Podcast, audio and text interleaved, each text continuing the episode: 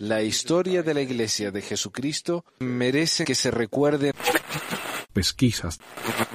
Mormonas. En la tercera parte del episodio 200 tenemos a David y Jenny, quienes son amigos del programa y ya han estado aquí con anterioridad. David y Jenny son ex miembros de la iglesia que se apartaron en parte a causa de la intolerancia que vieron en la iglesia hacia la gente LGBT, y ambos se dedican hoy a ayudar a los chicos que están en la situación en la que ellos una vez estuvieron.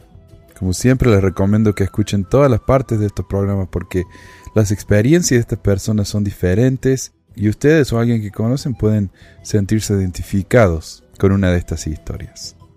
Sin más, David y Jenny. David había hablado ya con nosotros un par de veces antes, ¿no, David? Sí. Al menos un par de veces, sí. Me hice famoso porque ahora me vienen y me preguntan, ¿vos sos el que estaba con Manuel en la pesquisa? Sí, era yo. oh, wow, está bien. Estaba haciendo la cuenta yo más o menos, yo me bauticé cuando tenía 10 años. Dejé la iglesia más o menos cuando tenía 38. Así que fue un miembro bastante activo durante 28 años. Y mi último pedazo de testimonio se rompió el año pasado, hace un año nada más. Me estaba haciendo la cuenta tan poquito tiempo, digo yo. Oh, Pero empezó a romperse eh, cuando tenía 18. Cuando yo tenía 18 me llamaron de representante de los jóvenes adultos del barrio. Entonces empecé a buscar eh, los chicos de mi edad en el barrio con la lista de miembros, que era un, un libro, era prácticamente la lista de miembros del barrio. sí. Y entonces me iba, me iba y los buscaba y me hice un grupo muy lindo.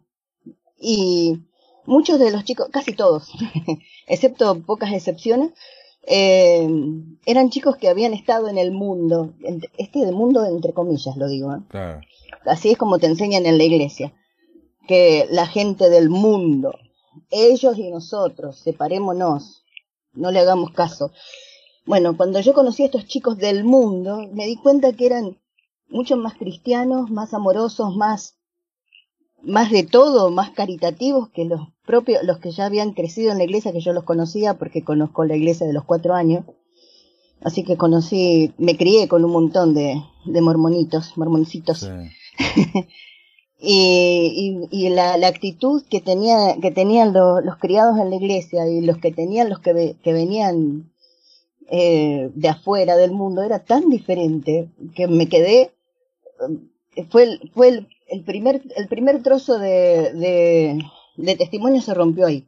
Porque yo pensaba que me estaban diciendo la verdad cuando me decían que me cuidara de la gente de afuera que me cuidara de las malas ami- amistades que me fijara que todas mis amistades fueran miembros de la iglesia, etcétera, eh, porque porque realmente la gente de afuera era mala. Sí. Pero ahí me di cuenta, no, la gente de afuera puede ser más buena que la gente que está adentro. Entonces, Así que fue el primer pedazo de testimonio que se me rompió. El segundo pedazo de testimonio que se me rompió fue la inspiración de los líderes. Cuando yo estaba en la misión pa- pasé varias experiencias bastante, bastante feas. Yo fui a la misión a Buenos Aires Sur.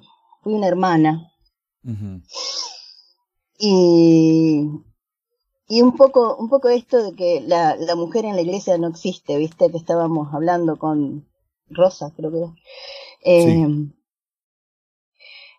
Que la mujer en la iglesia es invisible. Bueno, esto también yo lo padecí todos los años que estuve en la iglesia, excepto los 10 que estuve casado. Esos 10 años que yo estuve casado fueron los mejores que, estuve, que, que pasé en la iglesia, pero si no, no.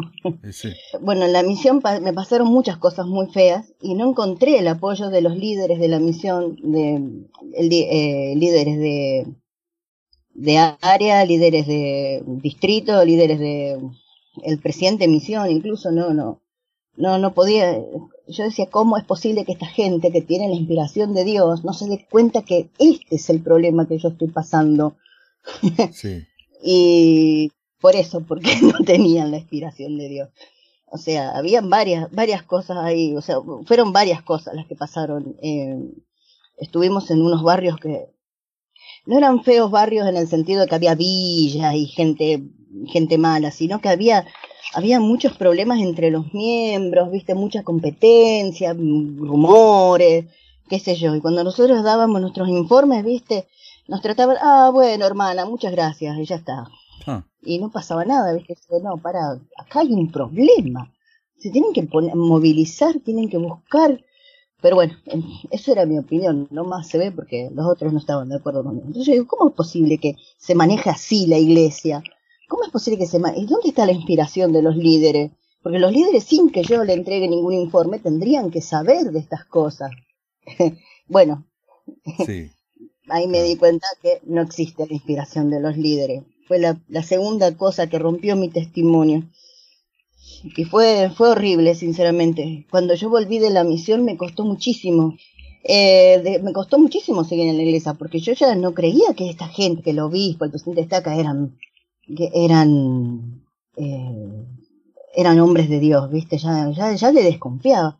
Incluso, incluso eh, me casé con, con mi marido, que lo conocí en la misión, y empezamos a formar una familia y yo digo, bueno, Dios, Dios quiso que yo conociera a mi marido en la misión, viste que está la, le enseñan a los misioneros también no abrir su corazón en la misión, bla, bla, bla, bla, bla, bla.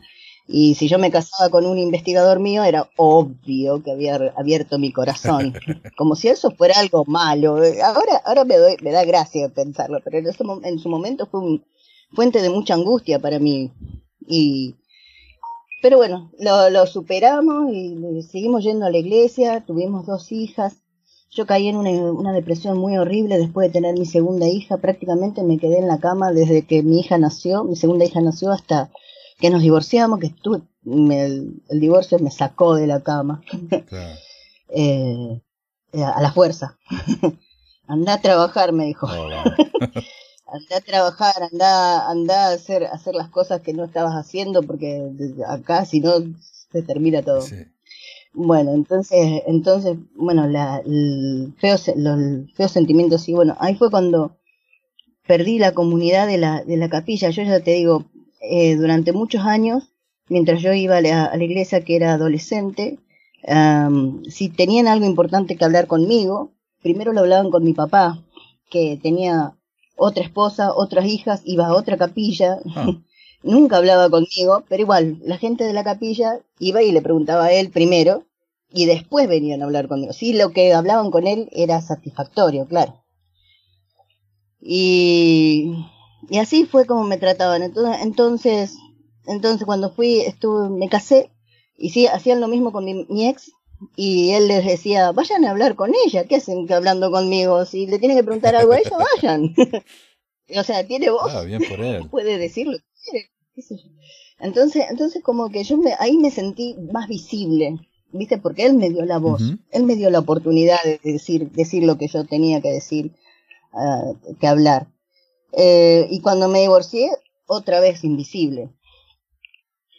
Y, Y capaz que es peor yo, ahí, porque una vez encajaste y ahora ya no encajas más por elección propia o lo que fuera, es Ay, peor. horrible. Sí. Es horrible, es horrible, es horrible se- sentir el cambio también en, en la actitud de la gente, cómo estaba fuera de tantas cosas, cómo, qué sé yo, eh, fue muy feo. Yo creía que tenía amigas en, adentro de la sociedad de socorro. Bueno, a mí me pasó lo mismo, yo creía que tenía amistades. Cuando dejé la capilla no me visitó, me visitaron una sola vez las, las, eh, las, las hermanas, ¿cómo ¿Sociedad eran las maestras visitantes? Sí, las maestras visitantes me visitaron una sola vez para invitarme a la capilla y se, se pusieron a llorar conmigo porque la, la que me vino a visitar la conozco, nos conocemos desde que somos pichoncitos, ¿viste? Ella era un bebé cuando yo conocí la iglesia. Y se, eh, se puso a llorar también, todo, ¿viste? Que, o sea, fue, fue, fue una, una, una encuentro, este, lindo, se podría decir, emotivo, pero vinieron una sola vez. Y ella nunca más, me, no me llamaba por teléfono, no se comunicaba conmigo, no la tengo de amiga en el Facebook, nada siquiera. Así que, esto, entonces al, al pasar todo eso yo, yo dije, ¿para qué sigo yendo a la iglesia? O sea, ¿para qué?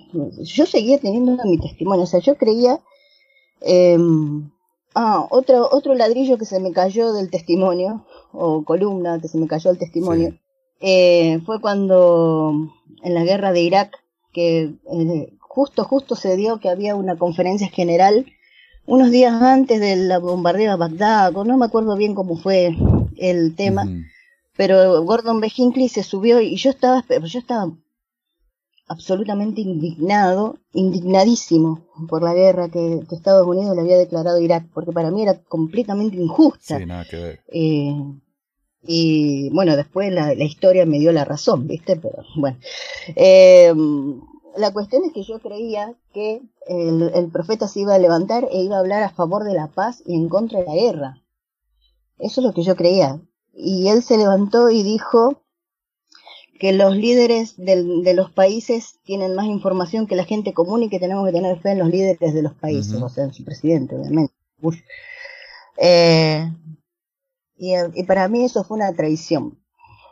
Sinceramente, para mí, yo salí de esa conferencia sintiéndome completamente traicionado. Así que yo tenía muchas dudas de que, de que los profetas fueran realmente profetas, ya para este momento en que salí a la iglesia, pero yo igual sentía culpa, muchísima culpa, porque eh, cuando te, te, te incrustan las, las ideas en el cerebro, viste, así como tornillos, te los meten a la fuerza, de tanto repetirlo, tanto decirlo, tanto amenazarte con la apostasía, el infierno, la infelicidad, el no tener a tu familia, qué sé yo, que uno termina, uno termina cubierto de culpa, este cada paso era terrible. Entonces yo digo, no, yo no quiero que mis hijas crezcan en una iglesia que, que, que ve, o sea, las dos eran, las dos son chicas, ¿no? Las dos son mujeres, van a crecer en una iglesia donde no, la, no les, no les, no las escuchan como me pasó a mí, ¿Qué pasó? No, no quiero eso para mis hijas. Entonces fue cuando dejé de ir a la capilla. Pero yo seguía creyendo.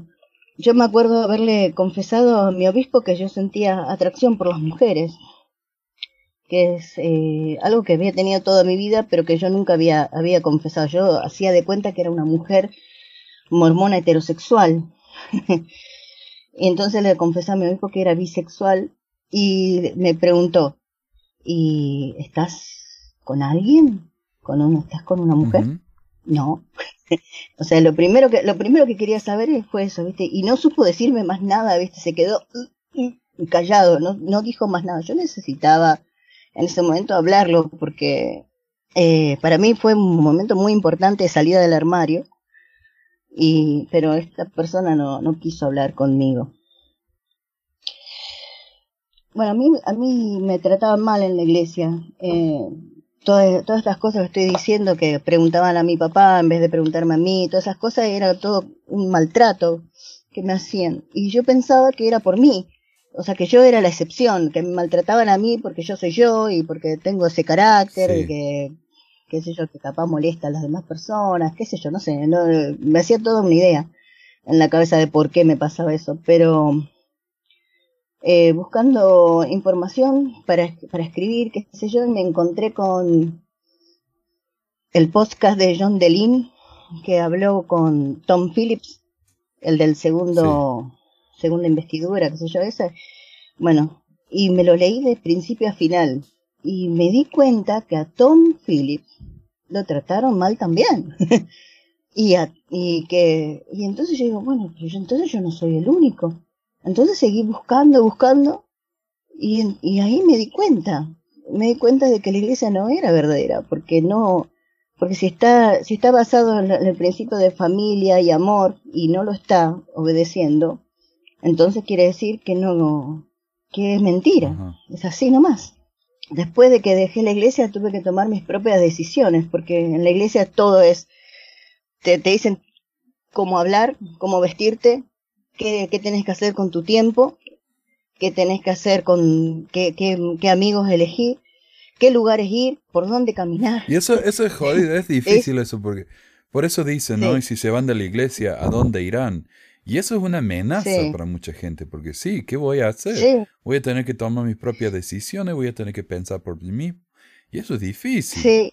Especialmente cuando uno se cría en la iglesia y no está acostumbrado a eso. Sí, a mí me pasó eso, que fue un momento que yo dije, uy, ahora tengo que decidir yo qué voy a hacer. Ah, y no sabía qué decidir, ¿viste? O sea, ¿qué, qué, era- qué era lo bueno, qué era lo malo. Sentía mucha culpa cuando tomaba una decisión, porque yo digo, digo ¿y será que agrada a Dios la decisión que estoy tomando? La, la verdad que yo me iría al, al pasado y me daría un par de cachetadas por esos pensamientos. Pero sí, dale, sé feliz de una vez, dejate de joder con ese... sí. seguir pensando y seguir pensando, ¿viste? O sea, todos esos pensamientos te atrasan. Y, y, pa- y entonces, o sea, o sea, la, mi pérdida del testimonio eh, tardó 23 años, eh, desde, la, desde que, que cayó el primer pilar hasta que cayó el último, hace un año, un año y pico atrás, 23 años tardó en caerse del todo y hacerse pomado contra el piso. Y ya sé que no existe, ya sé que el libro mormón no es verdadero, ya sé que la iglesia no es verdadera, ya sé que los, los- los- no creo en los profetas, no creo en José Smith. ¿Y no con qué nada. reemplazaste todo eso, David? Mira, yo estoy dedicando mi tiempo a mi familia, a mis hijas, que están creciendo y que ya están dejando de ser ni- unas niñas para ser unas adolescentes, que es el tiempo que yo más disfruto de todo, que estando en la capilla, eh, no, no tenía, porque tenía que estar en reuniones y en esto y en lo otro, ¿viste? Yo prefiero ahora, si vamos, si hacemos, si hacemos algo juntos, la llevo al parque y jugamos y qué sé yo. Después estoy en un grupo de varones trans aquí en Rosario, donde yo vivo. Donde colaboro con el grupo eh, en todo lo que puedo. Estoy en afirmación, que también estoy colaborando con ellos, viste, que son de mormones LGBT, como yo. Eh, y estoy dedicándome a hacer cosas buenas, a estudiar, eh, eh, a estudiar cosas que me sirven, Sí. no a estudiar el libro mormón, porque yo me acuerdo que desde que tengo 14 años yo leía el libro mormón media hora todos los días. No, más de 20 veces habré leído el libro mormón, no sé, ah, no sé, perdí la cuenta después del número 23, así que no sé. así que vos fíjate cómo es, eh, cómo fue, fue, antes mi vida estaba muy, muy ocupada por la iglesia, era todo la iglesia, yo de- dependía de la iglesia para todo. Eh, incluso, incluso he recibido ayudas económicas de la iglesia, eh, en los momentos que me, que fue, me- nos iba muy mal a mi ex y a mí, que él, él es maestro como vos, Sí. y a veces no, no lo llamaban para un trabajo, viste, lo llamaban para una suplencia, tenía trabajo por dos meses, después se quedaba sin trabajo otra vez. Entonces la iglesia nos solía, él iba y pedía, viste, pedía una cara dura impresionante. Pero a mí me da vergüenza ir a pedir, viste. Bueno, y, y nos ha ayudado la iglesia, así que eh, era todo la iglesia para mí, todo Sí. pero, pero ya no es nada y es, es impresionante. Y de la gente de la iglesia, a veces me los cruzo y me saludan, me llaman con mi nombre anterior, tengo barba y todo y me siguen llamando con el nombre anterior. Ay, Dios. Es una propósito. Pero bueno, Eh, sí, ¿no? eh. Eh, igual, igual a veces, a veces si, si no estoy muy apurado, viste, o si te- estoy de humor, viste, los, he frenado un par y les he dicho, mira, no me llames así, me llamo David. Y una, una de las hermanas, me acuerdo que, que, que hice eso, me dice, ay, no te preocupes, que yo tampoco ya voy a la iglesia. Gracias, David. Muchas gracias también por todo lo que haces por esos chicos, cómo los ayudas y eh, eh, realmente necesitan un ejemplo, ¿no? Así que es bueno que tengan a alguien como vos, que sos tan, tan directo y tan dispuesto a participar y a, y a dar tu voz en público. Gracias. Lo que yo quiero decir es una cosa nomás, una cosa última. Una, no me arrepiento de haber sido mormón porque aprendí muchas cosas. Eh, pero cada uno tiene su tiempo. Yo tardé, desde el primer ladrillo que se cayó hasta el último, tardé 23 años en, en darme cuenta que la iglesia no era verdadera. Y el, el otro día que habían compartido una, vos compartiste el, el del chico este que tenía el cabello largo y que había recibido una, una beca para Brigham Young University. Eh, y muchos en los comentarios yo leí, decían, pero que deje la iglesia, que es una porquería, qué sé yo, ¿viste? lo mejor que le puede pasar es que deje la iglesia, que se vaya a otra universidad, qué sé yo, todas esas cosas. Ah, que- sí, sí, sí. Bueno, eh, no es fácil dejar la iglesia, sobre todo cuando uno está de niñito, ¿viste? Y todos tenemos nuestro tiempo. Como vos decías hoy, eh, cuando estabas hablando con Alejandro, Sí, sí, no sí. te hablabas con Alejandro, eh, que vos, que los, los, los miembros de la iglesia te atacan porque ellos se sienten inseguros. Y sí, se sienten inseguros, se sienten ofendidos, porque la iglesia se mete tanto dentro del cerebro y de la sangre y del aire y de todo lo que uno tiene adentro del cuerpo, ¿viste? Se mete tan adentro que que, que, que, que uno no, no, no, no, no- a veces no sabe reaccionar de otra manera, ¿viste? Y que cada uno tendrá su tiempo y que cada uno se dará cuenta su debido momento, cada uno tendrá su recorrido. Este chico no sé si algún día va a dejar la iglesia o no, eso depende de lo- sus propias experiencias, ¿no? Eh, lo ideal sería que no existiera ninguna iglesia, yo pienso, pero bueno, esa es una opinión mía. Bueno, la, la reacción Y- correcta, en teoría, si realmente creen lo que dice que creen, es dar la otra mejilla. Pero yo entiendo, es una reacción muy humana. ¿No? Sí, sí, sí, sí. Sí, sí, sí, porque eh, no, no, en realidad el espíritu no está en la iglesia. No. O sea, lo que dicen que es el espíritu no es el espíritu, es otra cosa, es, es una necesidad cerebral de armonía con el resto del mundo, no, no, no, no es, no es el Espíritu Santo.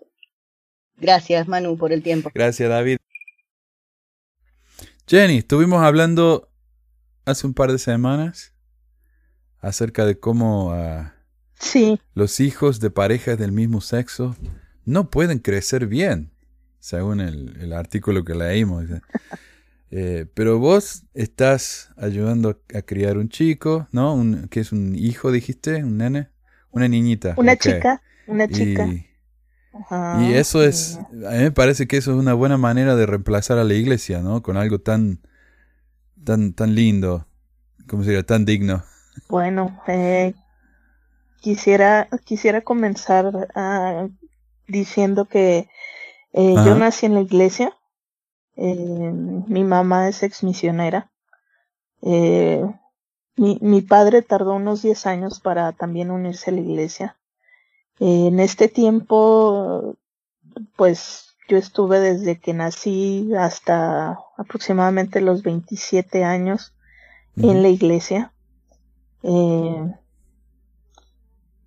yo tenía mucho temor de, de dejar de creer y de vivir mi vida con honestidad, con, como realmente soy, una mujer lesbiana.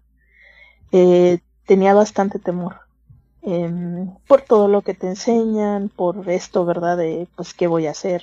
En realidad mi vida sí fue totalmente dentro de la iglesia, solo con mi familia. Hice muy pocos amigos y, y era, se me enseñó que no era muy bueno tener o muy recomendado tener amigos Sí. fuera de la iglesia, por lo que tenía muy pocas amistades fuera de la iglesia.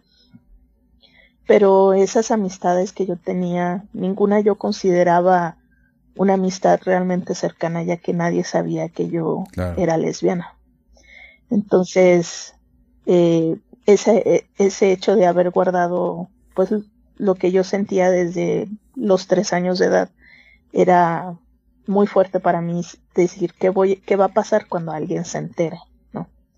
Eh, yo fui a la misión, Oh. serví la misión, en la misión, este, serví en la misión eh, México Monterrey Este. Eh, en la misión fue donde pues empezó a esto ya no lo pude esconder más. Y porque te hacen sentir mucha culpa de que si las, los resultados no se dan en tu área, pues es por ti, ¿no? Algo está mal contigo. Y pues tuve que llegar al punto de confesar, ¿no? Que tal vez pues los resultados no se daban en mi área porque pues yo era Oh. lesbiana. Y, y pues fue una mala idea. O sea, la primera respuesta de la, pri- la reacción de mi presidente de misión fue, esta fue la primera pregunta después de que le dije, soy lesbiana. Me dice, ¿hace cuánto tiempo ves pornografía? Y yo, este, jamás en mi vida había visto pornografía, nunca. Eh, y bueno, de ahí se fue eh, regresé seis meses antes a mi casa, tres meses antes, perdón, a mi casa. Em, me dio un relevo honorable y todo que fui y le entregué a mi madre, em, puesto que era lo que ella pues más deseaba. Y, em, y pues después de eso me salí de mi casa con un trabajo y fue como realmente pude abrirme al mundo y abrirme a la gente y decir, ¿saben qué? Pues es que yo soy lesbiana. Y, y tenía un miedo muy fuerte, aún así lo hice. Y pues puedo decirte que lo que dice Elder Ballard, eh, en parte es verdad, por un tiempo no sabes qué hacer, no sabes, tienes que reenseñarte todo lo que, lo que se tiene uno que aprender en la vida. Pero al final, eh, después de eso hay, hay luz, no es verdad que te quedas en ese limbo, no es verdad que te quedas en esa etapa. Hay, hay luz después de eso, hay muchas cosas que hacer. Yo te puedo decir que después de eso, a mí se me hacía absurdo que Dios me, tuviera que obligar a mí, por ser lesbiana, a vivir sola toda mi vida. Entonces yo siempre busqué eh, una compañera, eh, la cual tengo hoy, hoy en día es una persona maravillosa que nunca pensé que pudiera llevarme mm. tan bien con alguien. Es una mujer que me hace reír a diario eh, con sus ocurrencias. Eh, la amo mucho y pues criamos a, a su hija juntas. Eh, mi hija Sofía, ella eh, es una niña excelente, sana, con excelentes calificaciones en la escuela.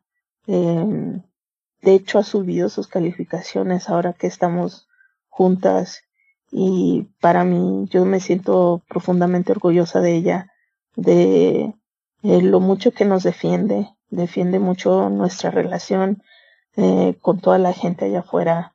Una niña muy inteligente eh, que entiende de qué se trata esto, que se trata de amor, del amor que nos tenemos entre nosotras y, y bueno, es para mí, ¿qué te puedo decir? Yo la iglesia no, no la echo de menos, absolutamente nada de la iglesia echo de menos.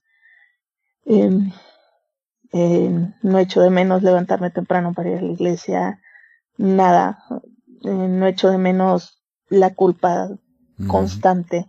De hecho, hace poco me he dado cuenta que, que, que pues es una forma de manipulación en la que yo estaba. Y y bueno es ha sido realmente eh, maravilloso todo lo que me ha pasado posterior a la iglesia una felicidad que nunca pensé sentir y que te aseguro que nunca la sentí en la iglesia y que nunca la iba a sentir dentro de, de, esos, de esos dogmas entonces o de ese dogma no, porque no ibas a poder ser quien sos. Exactamente. No podés.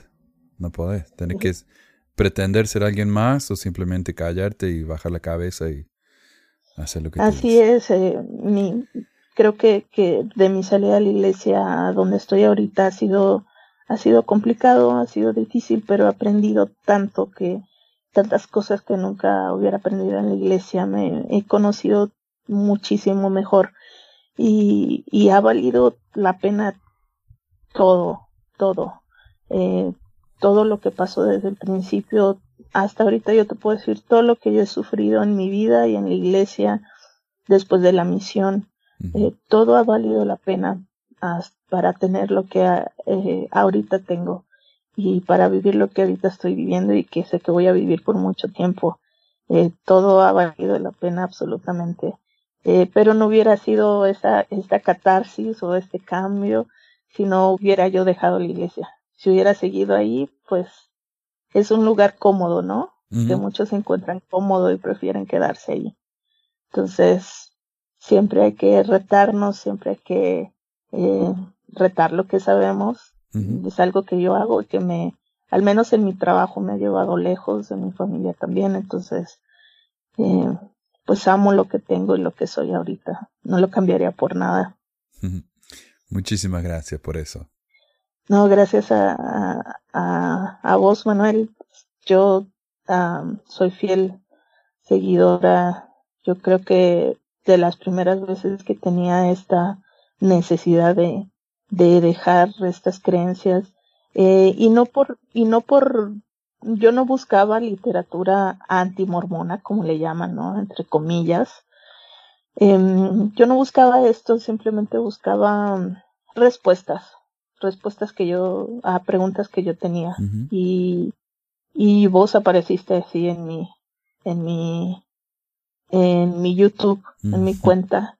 Y, y, lo y empecé a escuchar escuchar escuchar y, y, dije wow o sea es tremendo esto y, pues entre más investigas más cuenta te das. Leí la carta de CES y wow eso fue como fue increíble para mí enterarme de tantas cosas y, y bueno, el apoyo siempre fue eh, en voz, en, en, el, en el grupo, en, en personas nuevas que he conocido eh, que son como yo, ¿no? Entre comillas, son homosexuales.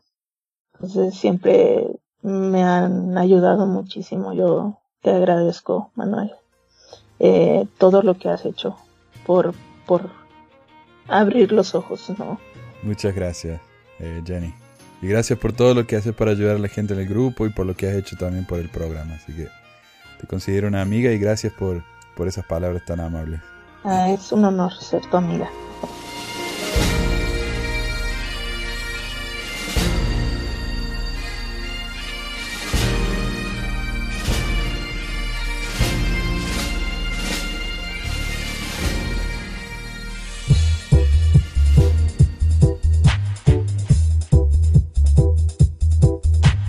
Gracias por escuchar esta edición de Pesquisas Mormonas. No se olvide de visitar nuestro website en pesquisasmormonas.com o pesmor.com y nuestro blog en pesquisasmormonas.org o pesmor.org. También tenemos un grupo de Facebook donde la discusión siempre es animada y si tiene un comentario, pregunta o hate mail, puede enviarlo a manuel.pesquisasmormonas.com. Y si por alguna razón ha abandonado la iglesia y ya no sabe qué hacer con todos esos miles de dólares extras ahora que ya no paga el diezmo, le agradeceríamos si nos envía uno o dos dólares por medio de Patreon en patreon.com barra pesquisas mormonas o en paypal.me barra para ayudarnos a cubrir los gastos de domain y hosting del podcast. Muchas gracias de nuevo y hasta la próxima semana. La música del comienzo del podcast es la canción de la primaria Historias del Libro de Mormón por Clive Romney. La canción previa a esta es La del Profeta del ex de Acevedo y esta es la versión de la banda Roosters de la canción de la primaria Palomitas de Maíz. ¿Por qué ayudar a pesquisas mormonas para que mi papá pueda parar los websites del? Y de los videos. Gracias. Pues quizás hormonas.